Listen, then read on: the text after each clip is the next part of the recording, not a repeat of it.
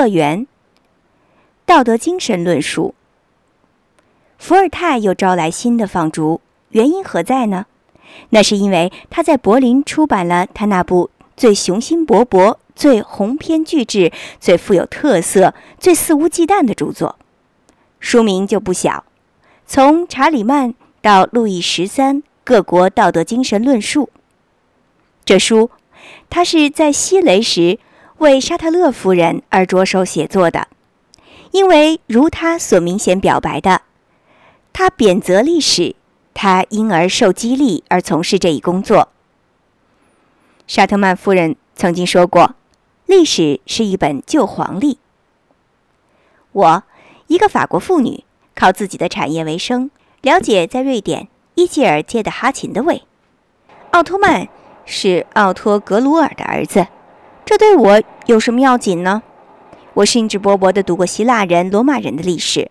他们让我看到许多吸引我注意的生动描写的景象，可是我却从来也没法读完现代各国的任何一部冗长的历史，其中我几乎只看见乱纷纷的一团糟，一大堆琐碎的事情，没有联系或结果，千百次战役，什么问题也没有解决。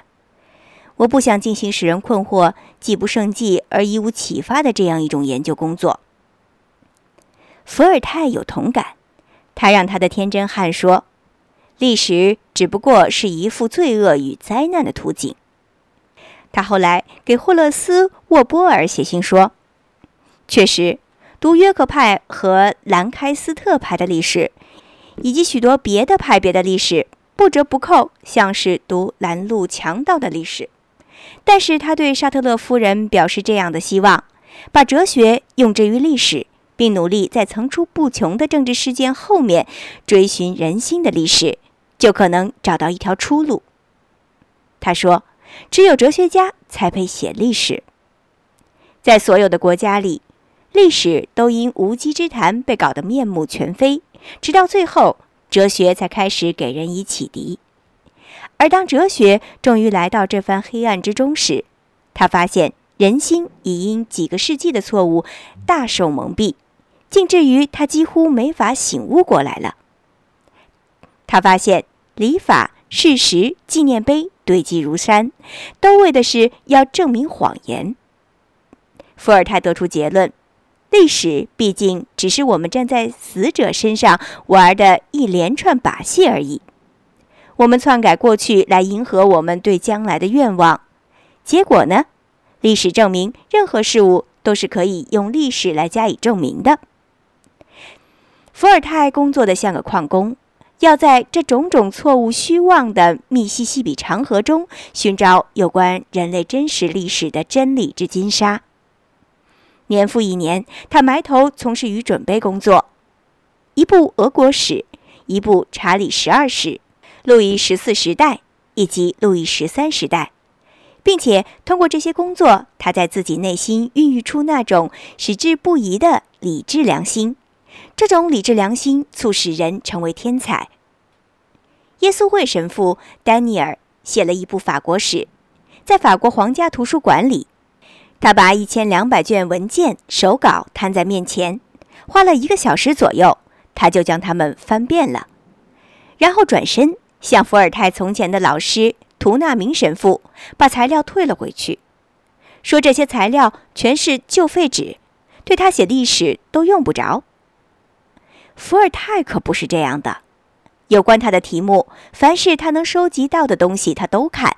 他仔细研究过成百卷的回忆录，他给与著名事件有关的还活着的人写过数以百计的信件，甚至在著作出版以后，他还继续研究，每一版都修改。可是这样收集材料只是准备工作而已，需要的是要有新的办法来进行选择和整理。只有事实是不行的，即使偶尔碰巧他们真是事实的话，不说明问题的事实细节，对于历史正好像辎重之于部队，累赘而已。我们看事实必须从大处着眼，就因为人心小得可怜，细节超载就会覆舟。事实材料应该由编年史作者收集并整理成类似历史汇编那样的东西。人们需要时就可以查找，犹如查字一般。伏尔泰所寻求的是一个统一的原则，借以把欧洲文明的全部历史一线贯穿。他深信这条线索便是文化史。他坚决认为，他的历史不应该讨论研究帝王，而要讨论研究各类运动、种种势力以及广大的群众；不讨论研究国家，而要讨论研究人类；不讨论研究战争，而要讨论研究人心的进展。战争和革命是计划中最小的部分。部队征战的胜负，城池的陷落与收复，是一切历史中常见的事。撇开艺术和人心的进步，在任何时代，你就找不见还显然足以引起后代注意的任何东西了。我想写一部历史，不是谈战争，而是谈社会，弄清楚人们在家庭内部是如何生活的。他们共同培育、修养的是什么艺术？我的目标是人心的历史，并不只是琐碎事情的一张清单。我关心的也不是豪门贵族的历史。然而，我想知道人们是怎样一步步从野蛮走向文明的。这种把帝王排斥于历史之外，就是最终将他们排斥于政府之外的民主思潮兴起的一部分。道德精神论述是废除波旁皇室的发端。伏尔泰就这样拿出了第一部历史哲学，第一次系统的试图在欧洲人的思想发展中追根溯源，找出自然因果关系来。可以料想到，这样的尝试结果应该是摒弃种种超自然的解释，除非神学退让，历史便不能显示它的真实面貌。根据贝克尔的看法。伏尔泰的书打下了现代历史科学的基础。吉本、尼布尔、贝克尔及格罗特是受益感恩的后辈，伏尔泰是他们大家的鼻祖，而且在伏尔泰首先开拓的领域里，迄今仍是无比卓绝的。可是，为什么他的极了不起的书反而给他带来流放呢？因为说了老实话，就得罪了每一个人。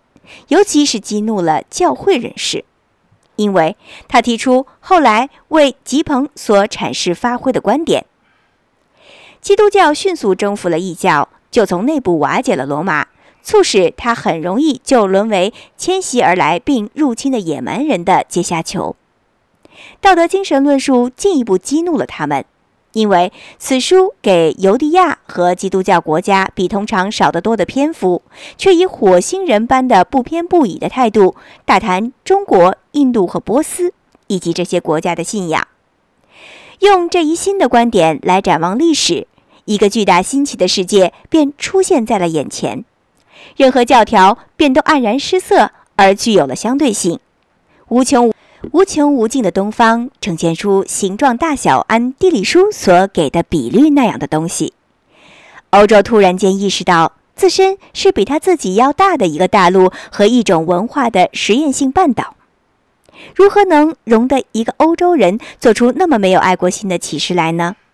那位国王下了一道圣旨：这个法国人起先敢于自认为是一个人，后来则自认为只是法国人。我们绝不许他再踏上法兰西的国土。